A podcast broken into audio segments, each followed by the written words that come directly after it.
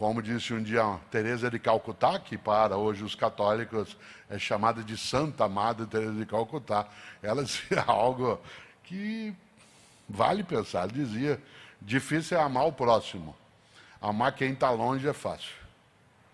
Ficar tocado ou tocado porque pessoas estão sem socorro em alguns momentos, ficar né, absolutamente entristecido porque pessoas são vitimadas por um acidente, um terremoto, a fome.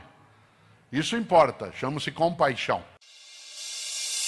Você já parou para pensar quantas pessoas são verdadeiramente importantes para você?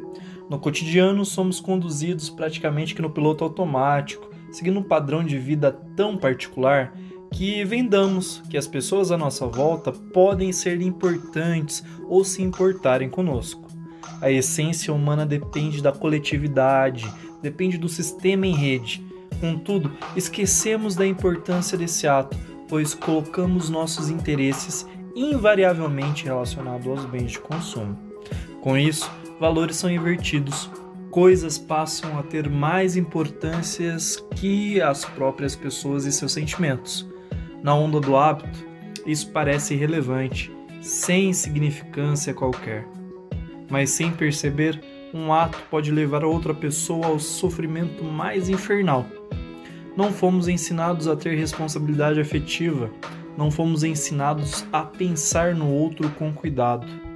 Assim, a reflexão que fica é: quanto o meu interesse se sobrepõe ao do outro sem eu ofender a sua existência?